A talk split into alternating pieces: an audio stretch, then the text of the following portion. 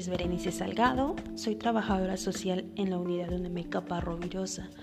Estamos ubicados en la calle San Gabriel, número 517, Colonia Santa Úrsula, Cuapa.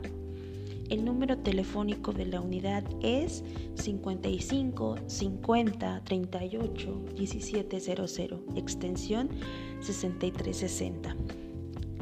Eh, bueno, el día de hoy voy a hablar acerca de los servicios que ofrece nuestra unidad, que es atención especializada en adicciones. Actualmente ampliamos nuestros horarios de atención. Contamos con dos horarios, eh, los cuales son de lunes a viernes, de 8 de la mañana a 8 de la noche. Sábados, domingos y días festivos en un horario de 9 de la mañana a 3 de la tarde. En el marco del Día Internacional de la Lucha contra el uso indebido y el tráfico ilícito de drogas, se tiene planteada la siguiente actividad para abordar el tema del consumo de drogas actual y el impacto que tiene en nuestra sociedad.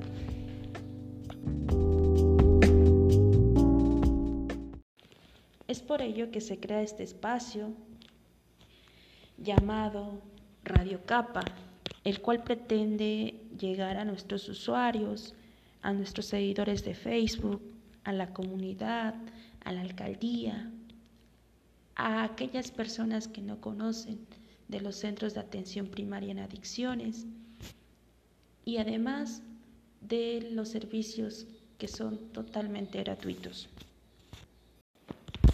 Es por ello que me di la tarea de realizar dos pequeñas entrevistas con dos compañeros psicólogos clínicos, de los cuales, bueno, ya llevan un largo periodo trabajando con pacientes que tienen problemas con el consumo de sustancias. Eh, cabe mencionar que esta actividad fue pensada para crear y hacer conciencia de que, bueno, el consumo de sustancias ilegales es un problema de salud pública, el cual, bueno, nosotros como unidad venimos trabajando desde la prevención del consumo. Es por ello que eh, me gustaría que escucháramos el punto de vista de cada uno de ellos y cuáles son cuáles han sido los cambios que han surgido durante estos años. Y bueno, actualmente, como bien sabemos, eh, el consumo está prevaleciendo mucho en adolescentes y pues el incremento cada vez va en aumento. En este momento vamos a escuchar al psicólogo Bruno, quien es psicólogo clínico y ya lleva varios años trabajando en un centro de atención primaria en adicciones. Hola, ¿qué tal? Mi nombre es Bruno Martínez, de formación psicológica clínica en el área de adicciones. Trabajo en una clínica de rehabilitación y bueno, en este 26 de junio el mundo conmemora el Día Internacional contra el uso indebido y el tráfico ilícito de drogas. Una gran oportunidad para transmitir el mensaje de que el consumo de drogas puede tener un alto costo en la salud y el bienestar. Bien, hoy en día se ha tratado de hacer énfasis en las campañas de prevención, tratamientos de drogas como marihuana, cocaína, heroína. Sin embargo, en los últimos cinco años la metanfetamina ha ganado mucho terreno, sobre todo en los adolescentes, marcando un cambio en la experimentación de drogas. Anteriormente, el alcohol era el trampolín para experimentar con otro tipo de sustancias, pero pareciera que en estos tiempos la metanfetamina brinda efectos inmediatos y altamente adictivos, causando estragos físicamente, mentalmente, pero también consecuencias catastróficas en la familia y en las diferentes esferas de vida. Causa mucho impacto la situación en la que estamos actualmente. Eh, con el consumo de metanfetaminas y otras sustancias y la relación con la alteración de la conducta, trastornos de personalidad y diferentes trastornos inducidos por el consumo de metanfetamina.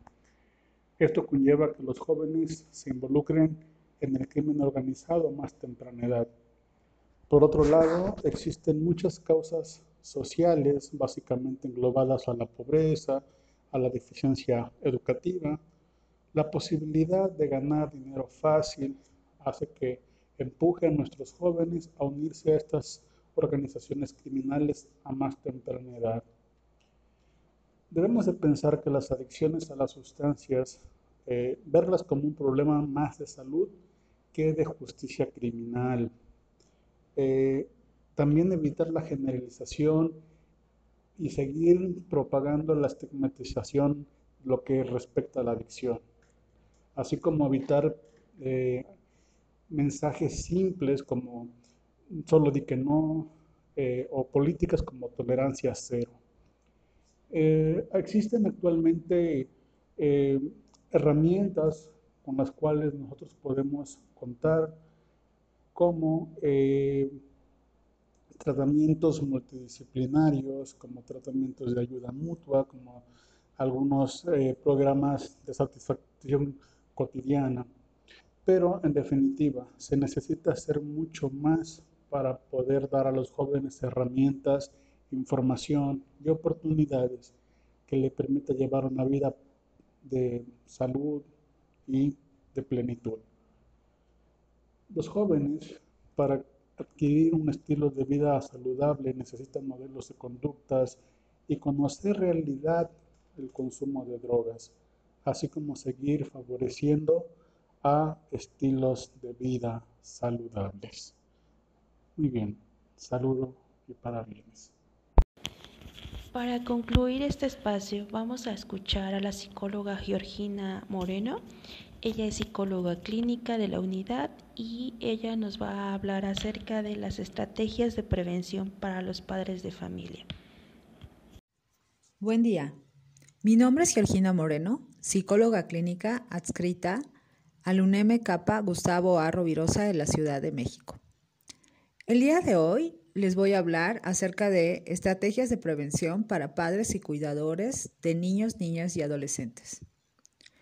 Los factores de protección para prevenir el consumo de alcohol, tabaco y otras sustancias se refieren a acciones, actitudes y habilidades que ante, que ante un riesgo modifican y mejoran la respuesta de una persona. Algunos factores protectores son la buena comunicación en familia, la toma de decisiones acertada, la buena autoestima, tener hábitos saludables, el manejo del tiempo libre y la gestión de las emociones, entre otros. Entre más factores protectores desarrollen las niñas, niños y adolescentes, menor riesgo tendrán de consumir algún tipo de droga. Un ejemplo de ello es sentirse escuchados, acompañados y saber que pueden comunicar sus dudas en familia. Además, los padres y cuidadores se interesan por la escuela, sus amistades y sus intereses. La comunicación en definitiva es la base de la familia. ¿Y con qué nos referimos a esto? Nos referimos al respeto de escuchar y ser escuchado por cada uno de los integrantes de acompañarnos con amor, aceptación y negociación cuando no estamos de acuerdo. Las relaciones familiares se ven favorecidas principalmente por los padres, ya que estos son los responsables. Si inculcan respeto, amor, comunicación en los hijos, estos sentirán seguridad y confianza para platicar sus situaciones, tanto positivas como negativas. La buena comunicación es sin duda un factor que los puede alejar de los riesgos a los que se podrán exponer. La comunicación es una habilidad de expresarnos de forma clara, amable, respetuosa y defender nuestros derechos sin herir y perjudicar a las demás personas. Para que la comunicación sea eficaz se requieren de tres elementos principales. El primero es la escucha activa, ¿Qué queremos decir con escucha activa? Es permanecer atentos, mostrar interés, prestar atención a lo que nos están diciendo y cómo nos los están diciendo, identificando y reconociendo los sentimientos que están detrás de las palabras, sin interrumpir, escuchar cuidadosamente en vez de preparar una respuesta y asegurar que hemos entendido lo que nos quieren decir. Observación. Observar las expresiones de nuestros hijos para saber si están relajados y si sonríen, si están nerviosos o tensos, si están tristes o enojados, es básico. Tratar de entender su estado de ánimo y responder con muestras de cariño y comprensión. Habla. Asegúrate de reconocer y elogiar las cosas que tus hijos hacen bien. Critica su comportamiento cuando no estés de acuerdo, no a tu hijo. No conviertas la conversación en un regaño. Evita usar palabras como siempre o nunca. Evita que tu tono de voz suene a burla, sarcasmo, crítica o una imposición. Si quieres fortalecer la comunicación con tus hijos adolescentes, te hacemos las siguientes propuestas. Abre la posibilidad de platicar con tus hijos todos los días. Describe tus sentimientos, no supongas que tus hijos los conocen. Empieza con frases como yo siento que, así ellos tendrán la confianza de decirte cuáles son sus sentimientos. Abre la oportunidad de comunicarte, no ocultes lo que piensas. Analiza tu expresión corporal. Los gestos, tu forma de pararte, pueden demostrar en ocasiones temor o agresividad lo que hará más difícil la comunicación con los hijos. Aprovecha el tiempo que están juntos, sin importar lo que estén haciendo. Siempre es una buena oportunidad para comunicarse. Demuestra respeto. Toma en cuenta sus razones, sus experiencias, sus puntos de vista. Recuerda que esto hará posible que te respeten. Los hijos esperan de nosotros una, frase alegre y cariñosa que si logramos decirla, pero nuestro rostro o nuestro tono de voz dice algo diferente, no estaremos logrando el resultado que queremos. Mm, algunas actividades para ir fortaleciendo nuestra capacidad de comunicación puede ser eh, llevar algún registro. Yo te propongo eh, que tomes libreta y lápiz y vayas respondiendo estas preguntas que después podrás ir modificando en la medida que se te vayan ocurriendo más y mejores ideas. Pregunta 1. ¿Cuántas horas compartes a la semana con tus hijos? 2. Esas horas, ¿cuántas utilizas en platicar o compartir alguna actividad? 3. ¿Sabes qué es lo que más les gusta a tus hijos? 4. ¿Conoces a sus mejores amigos o amigas? ¿Sabes quiénes son? 5. ¿Qué es lo que más le gusta a tus hijos o hijas? 6. Y no menos importante, ¿qué admira de ellos? 7. ¿A quién crees que podrían recurrir si necesitan ayuda, consuelo o algún consejo? Las drogas no son ajenas a tus hijos. Aunque ellos permanezcan al margen, el entorno social al consumo de drogas es una realidad cotidiana. Por lo tanto, que dialoguemos con ellos sobre este tema es imprescindible. Puede ser una de las mejores protecciones. Te daremos algunas sugerencias que te ayudarán cuando abordes el tema del consumo de drogas. Uno es no forzar el diálogo. Esto solo hará que ellos no quieran hablar contigo. Que no hablen tampoco quiere decir que estén ocultando algo o que estén consumiendo tabaco, alcohol u otras drogas. Sé constante en el tema. Si al principio no puedes abrir el diálogo sobre este tema, no te preocupes. Sigue intentando. No te des por vencido. Nunca es tarde para iniciar un estilo de relación abierta y receptiva. Mantente tranquila. Mantener tranquilidad cuando estamos hablando del tema les va a dar confianza y podrán platicar contigo sobre todos sus pensamientos, miedos y curiosidades. La actitud adecuada es la búsqueda conjunta de soluciones. Confía en tus hijos. El hecho de que los hijos hagan muchas preguntas no implica que estén consumiendo drogas o que quieran consumirlas. Escúchalos, obsérvalos y habla con ellos. Di siempre la verdad. Mentir con frases como ni yo ni tu madre o tu padre hemos fumado jamás, yo nunca bebo alcohol, hará que tus hijos no te tengan confianza. Reconocer que somos seres humanos, con errores y aciertos, defectos y virtudes, generará confianza en ellos y hará que ellos puedan contarte cómo se sienten. Dialogar nuevamente. Si no responden las dudas de tus hijos, preguntarán a otras personas.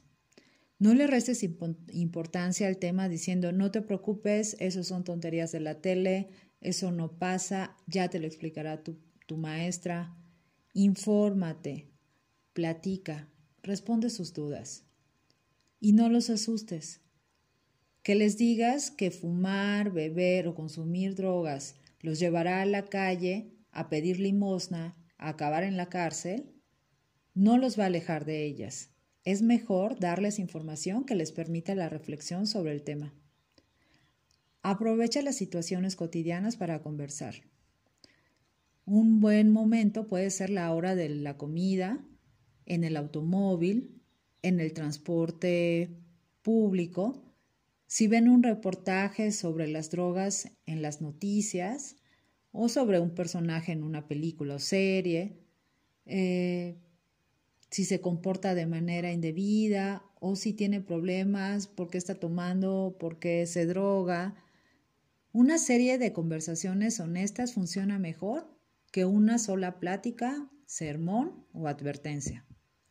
Lo más seguro es que en algún momento los hijos adolescentes tengan que enfrentar la decisión de no consumir algún tipo de droga. A veces resulta difícil decir que no cuando se les ofrece. Platica con ellos algunas formas de decir no. Así se sentirán más cómodos si la situación se presenta. Ejemplo. Pueden responder de manera sencilla y directa. Frases cortas. No gracias. No gracias, tengo mejores cosas que hacer. Soy alérgico, gracias, pero realmente no me gusta el sabor a cigarro. Prefiero un refresco. Me están llamando. Adiós. No vale la pena. Es posible que te parezca miedoso o miedosa por no querer fumar, pero no quiero hacerlo. ¿Y qué tendría de raro que no quiera fumar? Son algunas, algunas propuestas, algunos ejemplos. A ustedes en conjunto también se les pueden ocurrir más y mejores. Por último, quisiera cerrar diciendo que prevenir no es dar un consejo en un momento determinado de la vida, sino una serie de acciones, de actitudes a lo largo de la vida.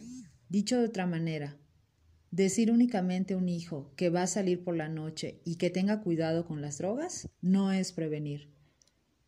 No nada más las palabras son las que educan, sino también el conjunto de actitudes que observan a diario en sus casas, de sus padres, de sus cuidadores. Así que te invitamos a ser ejemplo para tu hijo. Que tus hijos vean en ti un ejemplo a seguir. Muchas gracias y buenas tardes.